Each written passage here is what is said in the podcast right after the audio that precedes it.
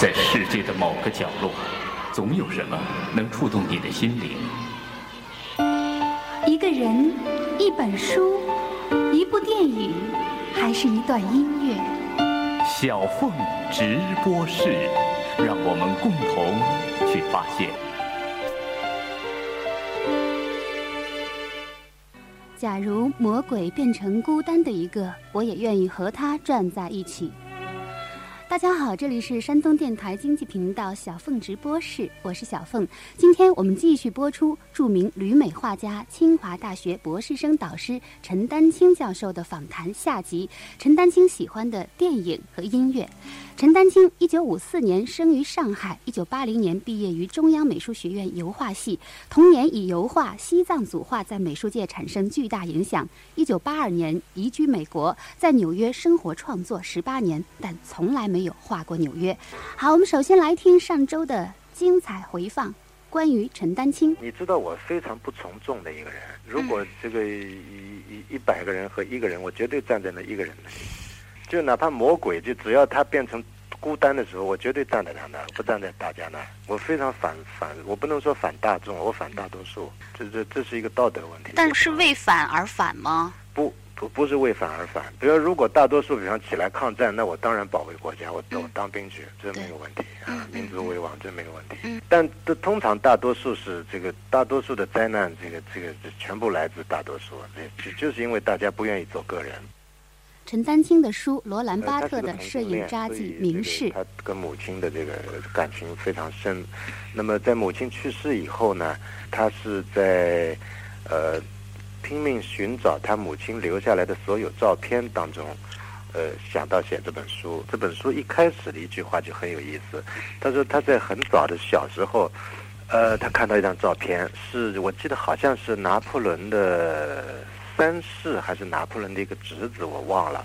他端详的这张照片，他说：“这个人的眼睛看到过真的拿破仑。”但好像很诡异的一句话啊。可是又很朴素、很直观，就其实取决于你看的人有多敏感。他呃引述了一张十九世纪的一张美国的照片，这张照片上拍了一个非常英俊的青年，这个青年两个手靠在那里，这个坐在监狱里，这个呃。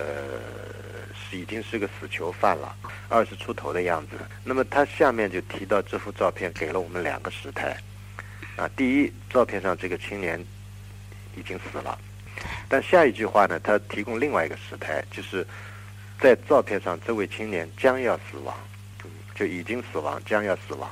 再继续说下去，你甚至会害怕，就是我们在观看当中漏掉多少东西。在大部分情况下，我愿意说我们可能是盲目的。陈丹青带来的第二本书《胡兰成的回忆录：今生今世》。第一，他是张爱玲的丈夫；第二，他是个汉奸，呃，这是没得说的。所以他的政治身份就已经呃灭了他了，已经。我觉得就是充满细节。细节哎，充满细节，这个就历史的质感。对，老太太说有一次日本兵呢就包围了这个村子，就就收藏的这个乡民就四散逃就逃走，然后这个这老太太就就当然就就就往后村就走，走走走走呢，就是看到后面一个日本兵就拿着电筒就追上来，怎么走都逃不脱，他就忽然回过身就对着那个小日本兵，他比他小很多，他说你干什么呀？我想我们在读这本书的时候，我想第一读的其实不是胡兰成，如果今天类似像。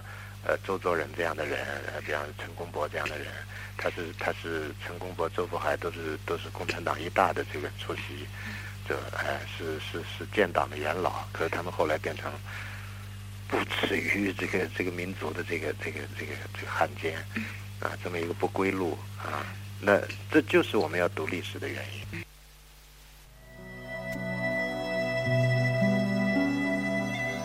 您现在正在收听的是山东电台经济频道小凤直播室。今天嘉宾著名旅美画家、清华大学教授陈丹青。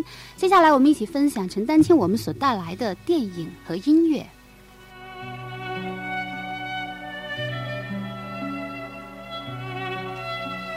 十二岁的私生子安托瓦在家中得不到疼爱，在学校里呢又总是受到刻板教规的束缚，他感受不到生活的乐趣，于是呢屡屡出轨。青少年管教所严酷的管教使他更加难以忍受，他终于钻出管教所的篱笆墙，逃向他向往已久的大海。影片《四百击》不仅成了特吕弗的成名作，也成为法国新浪潮电影的代表作。弗朗索瓦·特吕弗是法国电影新浪潮运动的主将之一。他十八岁的时候，在法国影坛颇负盛名的影评家安德烈·巴赞的提携下，开始为《电影手册》杂志和《艺术周刊》撰稿，成为最有影响的青年影评家之一。一九五四年起呢，他开始执导一些短片。一九五九年，特吕弗因影片《四百击》一举成名，出人意料地获得了戛纳电影节的金棕榈大奖。一九七三年，他的另一部影片《以昼为夜》获得了第四十六届奥斯卡最佳外语片奖。一九八零年，特吕弗拍摄的影片《最后一班地铁》再一次轰动世界，并且一举囊括了第六届法国电影凯撒奖的十项大奖，创造了凯撒奖的获奖新纪录。特吕弗的《四百击》，这是陈丹青今天我们所带来的第一部电影。电影是讲那个特里弗尔和布纽埃尔都是大师啊都。先说特吕弗，对特吕弗呢，我要说的只是他的两部电影，一个叫《四百下》和一个是《小变化》。但是跟书一样，其实我不用说说书里写些什么，大家去看就行了。电影也就两个钟头的事情。那么《四百集》的经典是行云流水的，不用说了。呃，我就想到了关于男孩的主题。呃，我就捋了一捋，发现呃很多经典的电影都好几部了，都是跟男孩有关。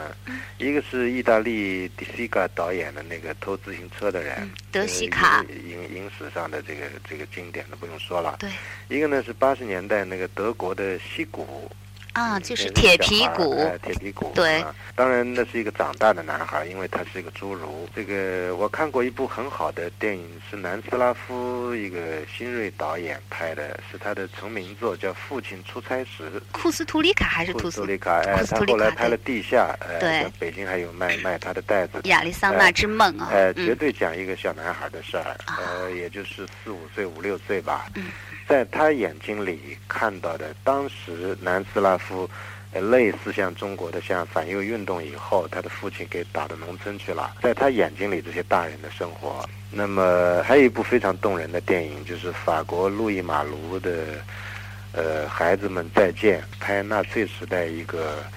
一个战争时期，一个一个神学院的一群小孩子啊，里头保护一个犹太孩子，但最后还是没有保护成。德军半当中闯入，就在失败前夕就把他和一些校长就就就就带走了，然后就死在集中营。那可是他这个过程非常细腻，这这这些孩子之间的感情。如果要是在国内的电影里找一个男孩视角的电影的话，我想啊，我我会说到的。好这个再就是我看过一部九九年的还是零零年的，就俄罗斯拍的一个叫《小偷》，小男孩眼睛里他父母的事情，在战争结束以后吧，五十年代。呃，另外一个非常动人的电影就是捷克的。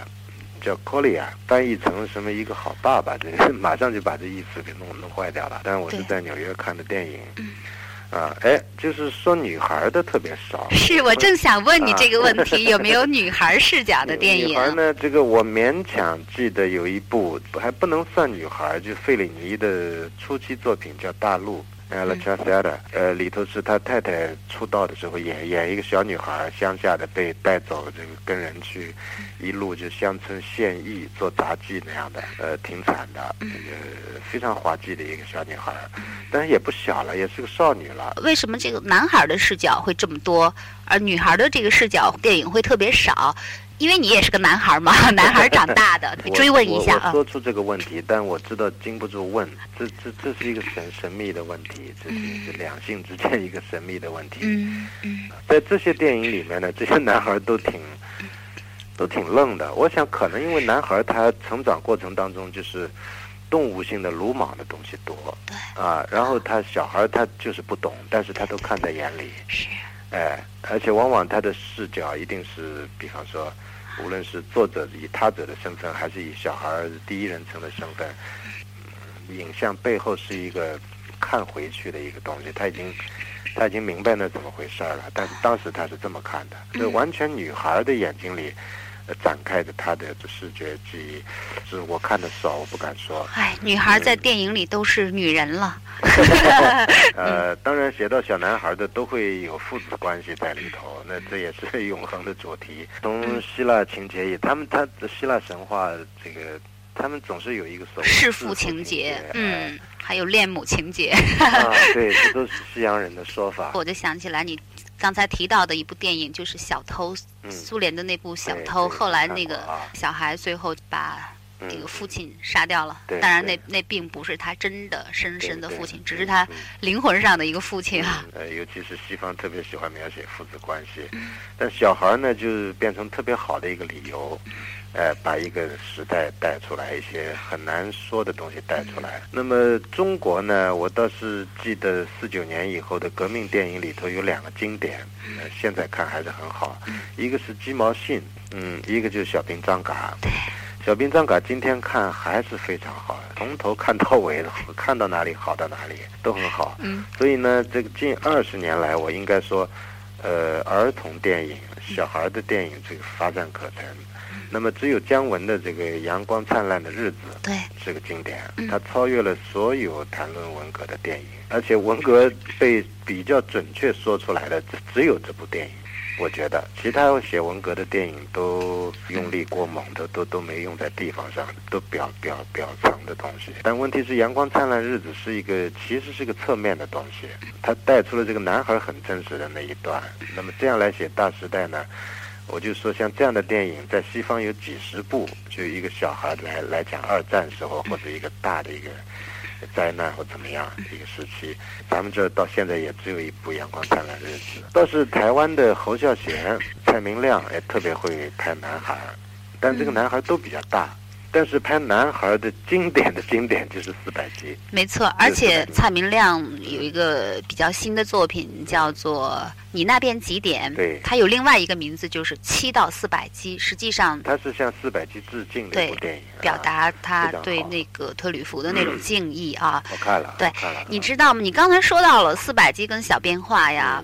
嗯我在网上搜过这两部电影，嗯。谈四百集的，嗯。如果你你点击搜索，能够出来一千四百五十个条目，啊，然后谈小变化呢嗯，只有一条，可见小变化是多么的不为人所注意。嗯。嗯嗯嗯，但我非常注意，不知道为什么，我差不多忘了小变化里说些什么。嗯，他要跟四百下比呢，不是四百下拍的好。嗯，呃，这里面我带出另外一个问题，就是一个一个非常多产的、有才华的一个艺术家，他的就是出道时候的作品。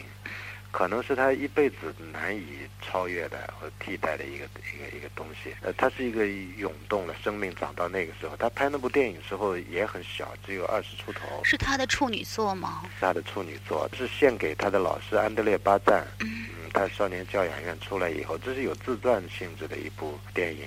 像这么一部给他带来这么早带来声誉，而且影响了世界电影，它是新浪潮的一个经典嘛，跟那个高达那个精疲力尽在一块儿。那么，所以在他后来拍了好多好多部电影以后，我想在他的盛期，哎，他忽然又又又又又玩了这么一部小小小小孩的电影。哎，我特别记得电影一开始的镜头就是放学了，呃，片头开始出现，就是又是典型的一个特里弗的镜这个长镜头，就是冲出来，沿着那个倾斜的街道不断的往下跑，非常非常流畅。然后呢，就一群小学班上的同学，这鸡零狗碎的事情。那我有兴趣的，他为什么叫小变化？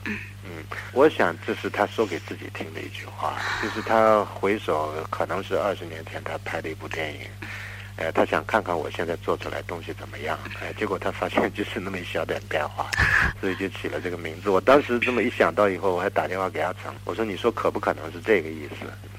有可能啊。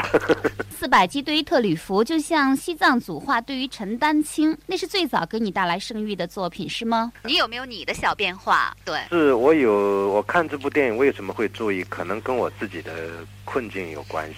我走过很长一段，就是非常勉强的在画西藏，呃，然后呢，当中中断了，中断以后。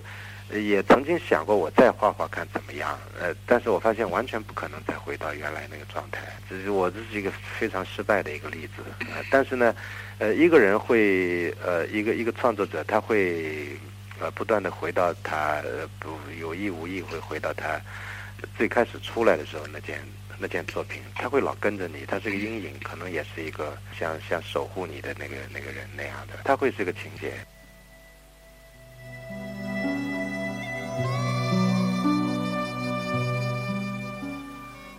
在塞尔维亚开往巴黎的国际列车上，法国富商马德奥同一对母女、一名法官和一个从事心理研究的侏儒坐在同一包厢。火车启动前，马德奥看到了站台上一名追踪而来的年轻女子。他立刻前去与她争吵，并且将一桶水泼在这个女人身上。同乡的乘客们都很好奇，马德奥便讲出了整个事件的原委。原来那个女子名叫孔奇塔，早先是马德奥家中的女佣。在马德奥的几番诱惑与追求下，孔奇塔最终同意与之同居，但始终推脱，不肯圆房。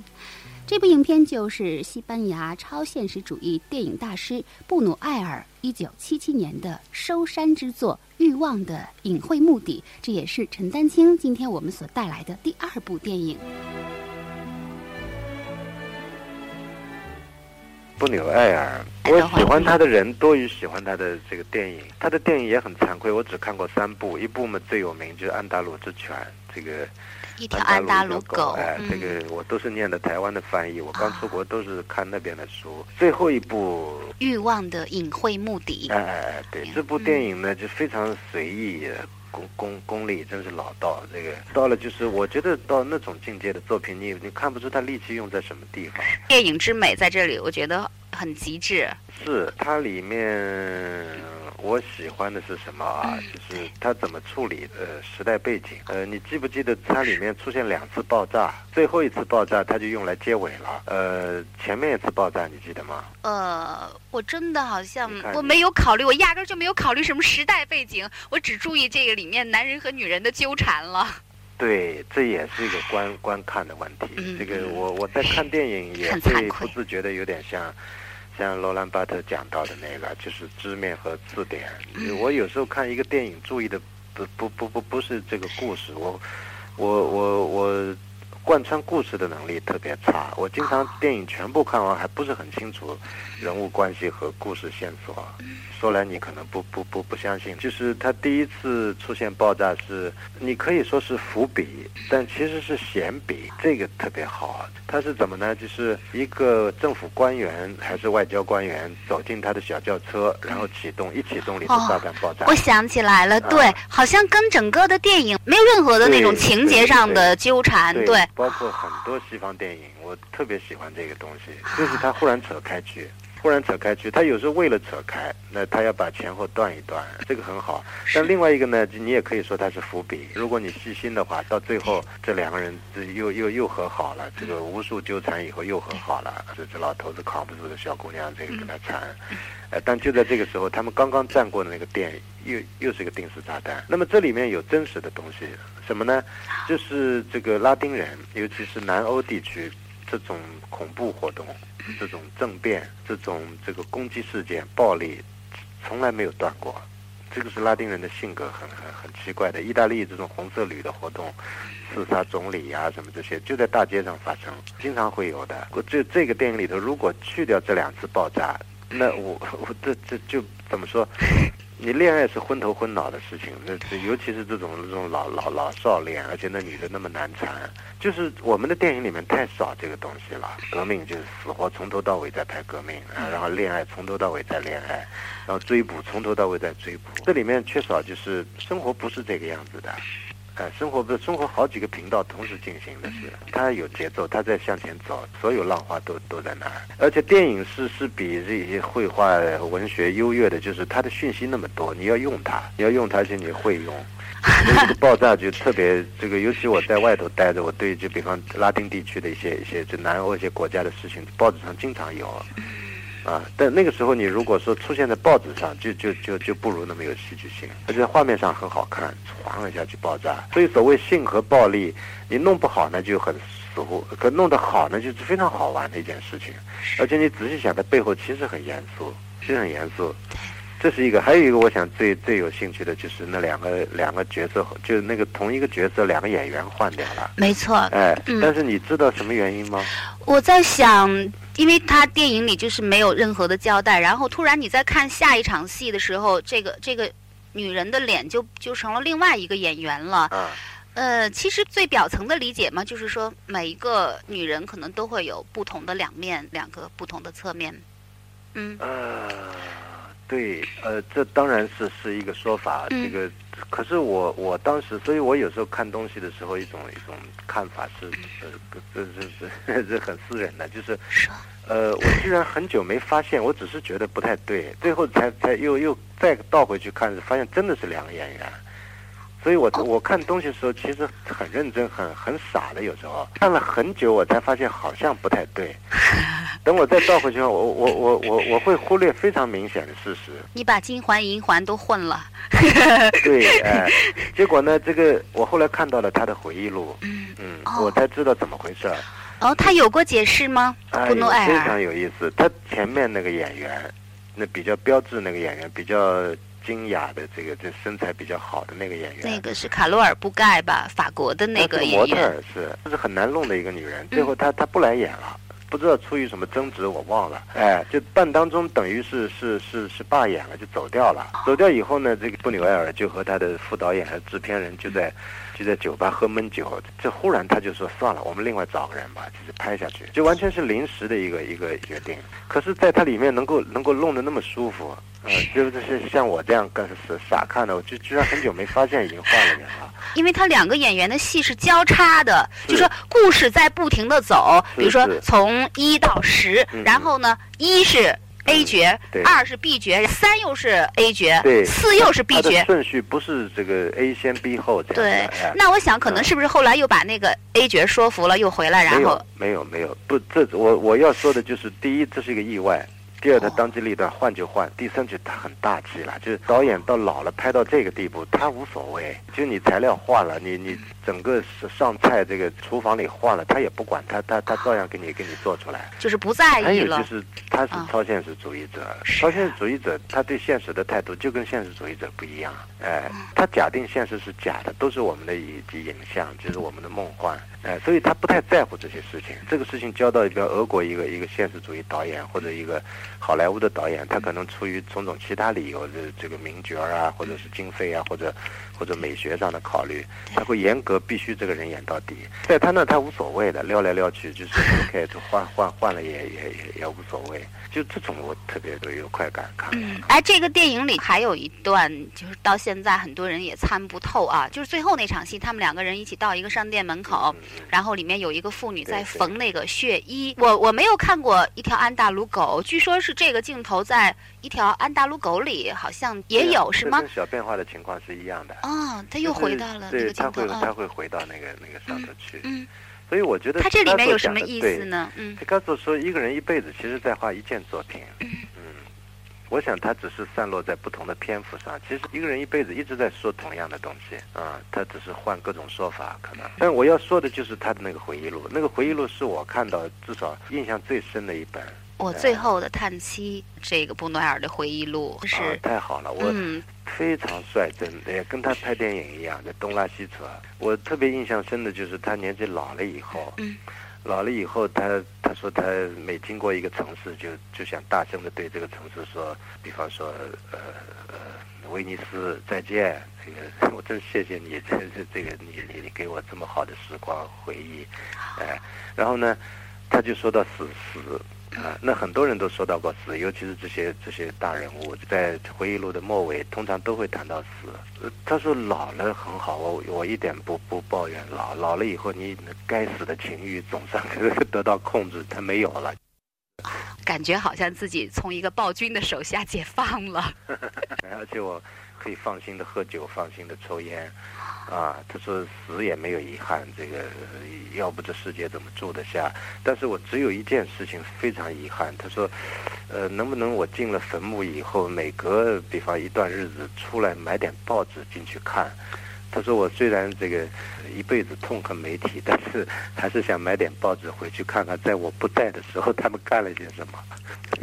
很感感性这个我也嗯想过，就是死了就死了，但是他妈这很多事儿我不知道他在干什么。这这嗯反正我觉得很很直观的一个是是像小孩一样。他谈到嗯抽烟怎么好，喝酒怎么好，呃哪儿咖啡馆特别好。当然谈到西班牙内战的时候，他忽然拿了枪冲到街上，但他不确定应该哪方才是他的敌人。每个楼上都有人在打枪，这是非常非常感性的回忆录，这一点不卖弄一种这个。这种境界到老了，他看问题怎么？但是等到他说道理的时候，他他我最近在电视上看到他一段话，啊，没有记忆的生活不能算生活。等会儿我可能弄错了，而另外一个人还说了更好的一句话，对于我来说，是未来也是记忆。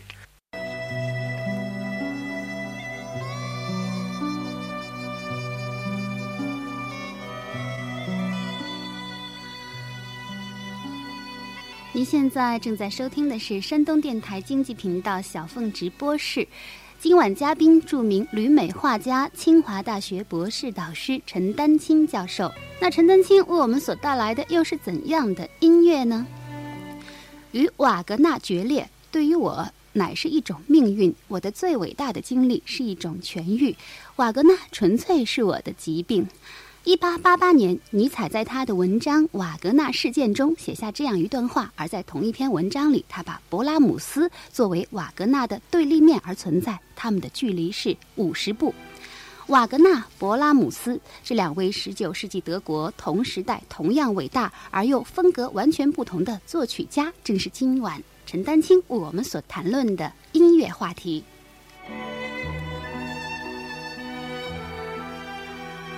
哎，音乐，音乐，我喜欢至少谈两个人以上的一种关系。对，就是我在美院教书的时候，这个有两个学生盯着我问对华格纳怎么看，那我就有感慨，就是我们经常会遇到这样的问题，就是冷不丁问你对某一个艺术家怎么看，但是我们很难孤立的看一个艺术家，他前面的、周围的、后面的艺术家，最后你才能找到这个艺术家。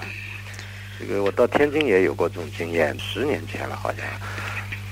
就是也是一群学生围着我，就是其中有一个一定要我说对雷诺阿怎么看，印象派那个画家。那 当然我可以说啊，他很好，我很喜欢，但是这什么也没有说。你比方华格纳和布拉姆斯这一组人，那我很自然会想到，比方法国那个安格尔和德拉克洛瓦这两个死对头，吵了一辈子啊，一个是线条最要紧，一个是色彩最要紧。这里面有好几对关系，你比方这个托尔斯泰和托斯托耶夫斯基是一对关系，乔治桑和福楼拜也是一对关系。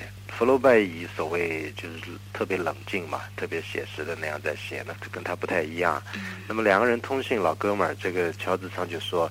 他说：“这亲爱的，他说我知道你的性格，不要老是那么那么装的那么冷，那么理智。这个我知道你内心不是这样的。这意思就是说，拿点热情出来，拿点就是这个有有有情感的东西出来。嗯福楼拜可能老跟他犟嘴，大概也也回敬他。哎，有意思的就是这个乔治桑死了，死了以后呢，福楼拜就就就说他很难过，他说你看。”其实我听了你的话，他后来就写了感情教育。他说我这本书就是为了写给你看，你 啊，就这种关系很有意思。那么我们小时候非常喜欢是俄国绘画，那么你刚才说到那个苏里科夫，呃，我又忘了他的名字了。列宾，哎，那这两个人呢，那那那都是大将，哎，对。列宾好像因为曾经上过我们的语文课本的插图，嗯所以我们可能对列宾更熟一些。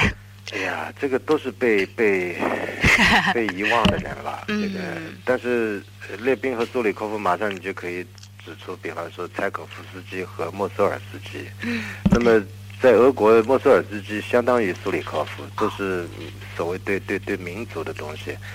发挥的特别好，柴可夫斯基和列宾就相当于就是就是欧洲学来的那一套，就是装备用的特别好。那么在中国也有啊，比方徐悲鸿、刘海粟，这也是一对啊。胡昌寿和齐白石，或者齐白石和黄宾虹，这也是一对。那这一对谈下来呢，他周围他前后的那个时代的这个。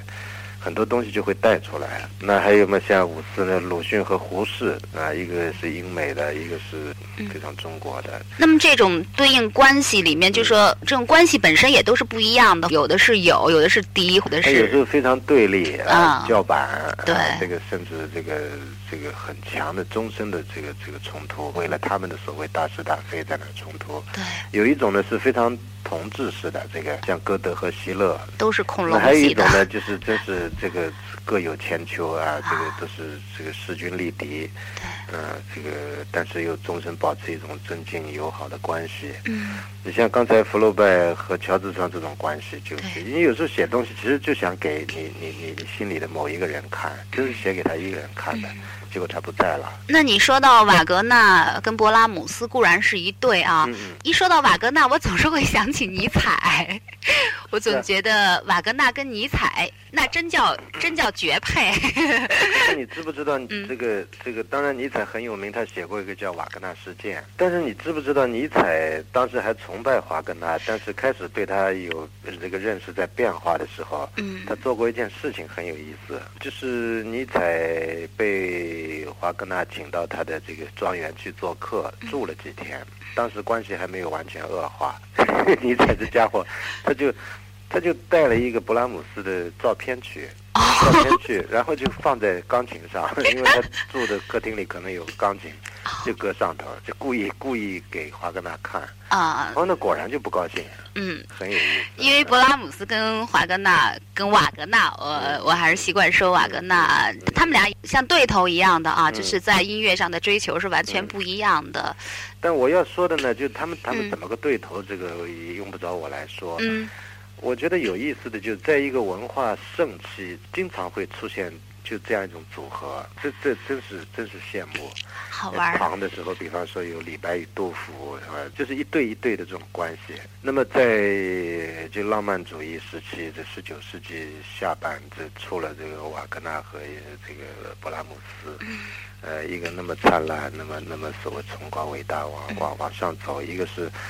呃，很深沉，很雄强，哎，然后很很很理性那种，这些词可能都不对了，我不知道。就是我现在要要要来对比他们，就是就两两座高峰这种，这是一种非常可可羡慕的一种。就是文化生态，我非常希望能够 能够看到在咱们这儿 能够，就像我们生物上学的那个词，就是一种共生或者是互生的那种关系，是吗？哎，你没有知交，没有朋友，你也得有个敌人在那儿。嗯啊，就像东方不败。要有一个正教，一个魔教啊，才会有一种那种江湖的水雨争锋的感觉，是吗？对啊，就是呼风唤雨啊，这个可看嘛，这是人伟大，时代伟大。那么，我其实听华哥那有限，我喜欢听他的序曲，全本的有点扛不住。勃拉姆斯我特别反复的听，我会想到他们俩有一个共同的东西，其实。就是这也也是得放到一个历史当中去看，比方说到贝多芬开创了这么一种这个交响乐完全成熟了，然后其实到了第九就文章给他做完了啦，但是到了那个华格纳和勃拉姆斯，哎，他的关系会有点像，比方，呃。巴洛克时代的画和文艺复兴的画那样，它会首先在规模上，它会它会扩大，它的乐器会多，呃，声部啊，这个旋律啊，就更更丰富会。但是呢，听回来还是贝多芬伟大，所以后人蛮难的。想超越很难，他就是一个巅峰。华格纳，呃呃，勃拉姆斯那儿，就是他们还能这么重振雄风呢，再努力推到这么一个一个一个重量上头去。是这个华格纳说过，他说我我我们都得从第九交响乐最后一个乐章开始。他从那儿开始就是走所谓就一上来就崇高伟大，前面铺垫什么都都都没有了。对，哎，但是他带来的东西可能就是尼采厌恶的东西，所以尼采宁可听那个比才，对，哎。听卡门。哎听卡门，嗯，哎，这里我也觉得有一个特别有意思的话题，就是尼采跟瓦格纳的这种关系。最早尼采的作品就是《悲剧的诞生》，你翻开第一页，那个扉页上就写着“献给理查·瓦格纳”，他是为瓦格纳而写的那么那么一本书。后来他他就跟那个瓦格纳决裂了，而且说瓦格纳对于他就是一场疾病。这里面可能嗯还有另外一个层面可以谈，我不知道有没有哪本书已经谈到过，嗯就是就我上次跟你提到的，就是。呃，世界范围反现代化思潮，就文化守成主义这本书，它里面提到这个呃历史的这么一个一个大状况是，就自从法国的那个启蒙运动、那法国大革命和呃英国的工业革命以后，包括是宪政吧的现现现代民主政府的这个这个制度形成以后，呃，就出现了就是我们今天所说的覆盖全世界那个现代化，包括现代国家这么一个概念。那么我们以前以为西方是一回事儿，欧洲是一回事儿，其实当时不是这样的。就是最早反对这个欧洲现代化、对抗它，而且开始要要调整自己的国家整体的文化状况的时候是德国。哎，是德国这个呃，所谓我们今天说的文化和文明的这个这个差异和区别，啊、这种异同，还有就是呃。所谓咱们中国话叫整理国故啦，就在德国那边就开始有一批文人起来，就是呃重新研究自己国家的神话传统，呃民民间艺术和所谓咱们经常说的这个民族精神这个东西，在当时都是针对英法所带动起来的现代化的整体的一个价值观和一个文文文呃文化。瓦格纳的歌剧其实也是在做这样的一些工作。齐格飞啊，什么这种嗯。浮士德啊，什么呃，还有其他一些一些根据德国童话改编的一些东西。嗯所以这里面有一种非常民日耳曼主义的东西，所以他后来导致 反现代化，不是在这本书里被这么说，在在嗯当时这个运动，作为呃这狂飙运动，然后嗯嗯浪漫主义运动，对，所以它还有这一层关系在里头，嗯并不完全我们从艺术史或是音乐史上去看，嗯它放在更大的一个范围里面是是是这么一个关系。嗯哎，所以倒是尼采有伟大的地方，他跳脱出来，嗯他其实当时就敏感到这个东西其实不不好，照他说法就其实是危险的一种东西。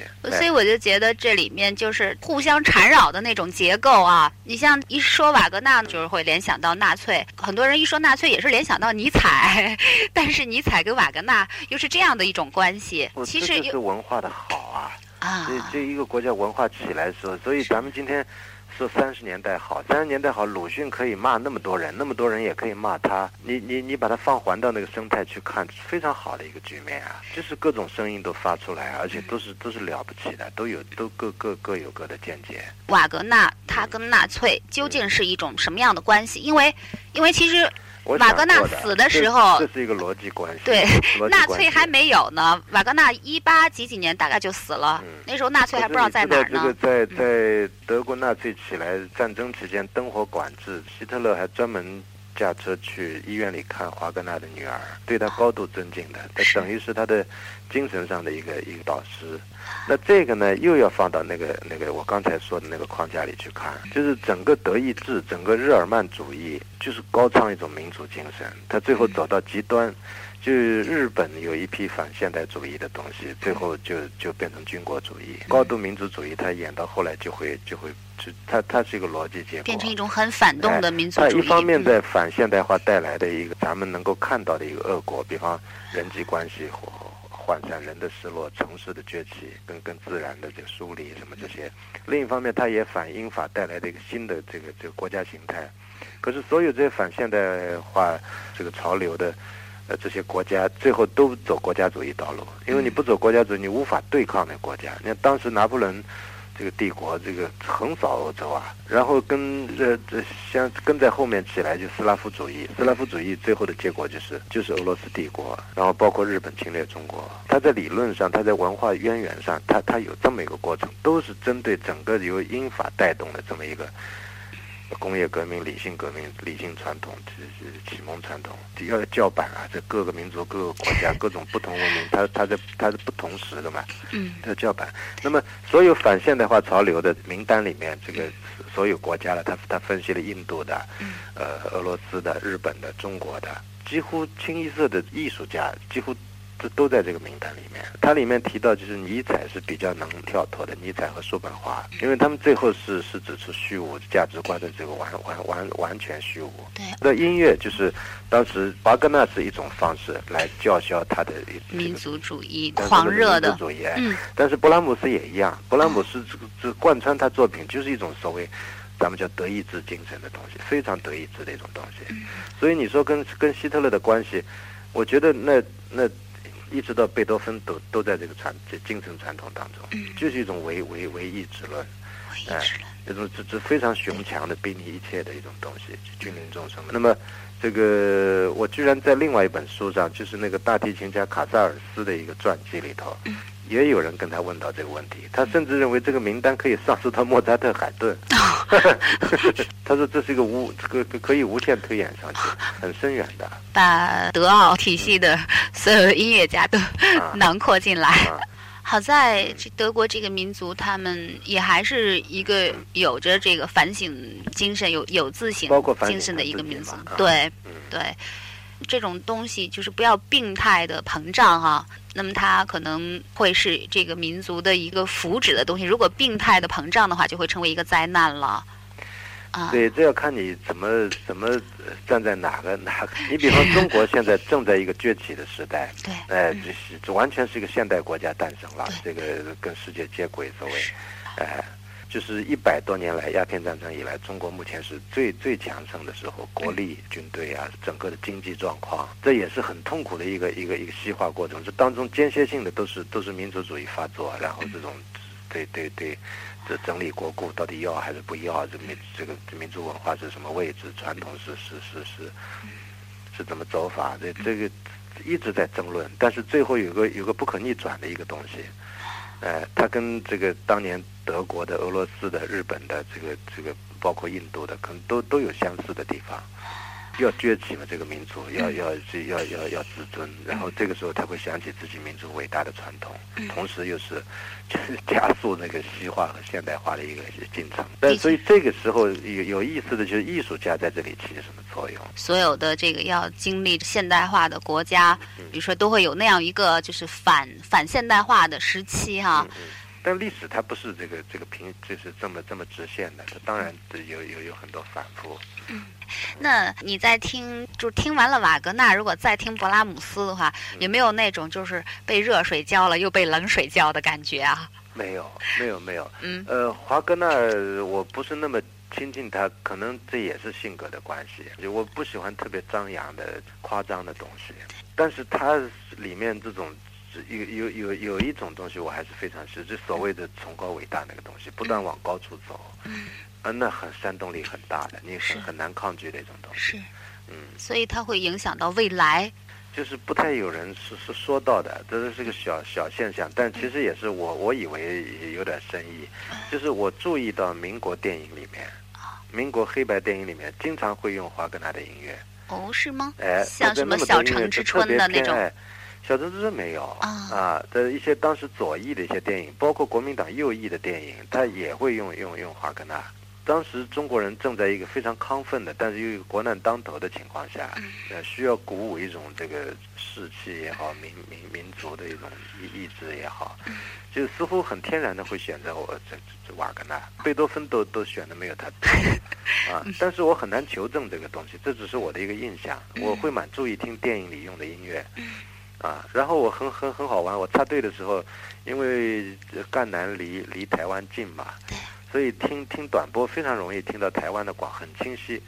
他们广播里面很多就是一个节目开头用的音乐，好几段都用瓦格纳。嗯，这有意思。其实就在当时，在当时来说，台湾的广播就是敌台了。对对。对吗？对对。但是为什么我印象里会有这个？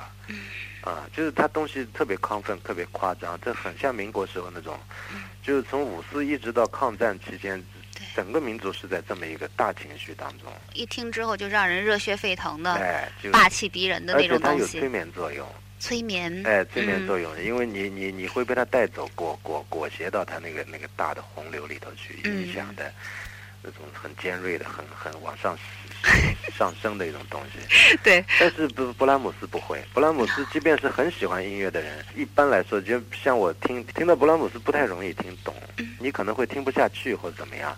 但是，就我出国以后开始大量听古典音乐，那个时候，哎，就是忽然布拉姆斯全都听进去了。哎，我我我我自以为我真的我明白他在说什么。嗯，一句一句说的很很很很清楚的，嗯，但他其实已经有伤感主义东西，是。就是，其实你要跟贝多芬比的话，总是会有一些人很长久的追随他。会有。呃一个非常伟大的传统开始接近接近尾声的时候，会有这么一个人出现。啊，呃，一个捍卫者，一个集大成者，呃，然后一个非常坚定的一个往回看的人。呃，你你你你在各个时期这个尾部，你去找都都会站的那么一个人，他要捍卫那么一种精神，一种这个守门人，好像在那儿。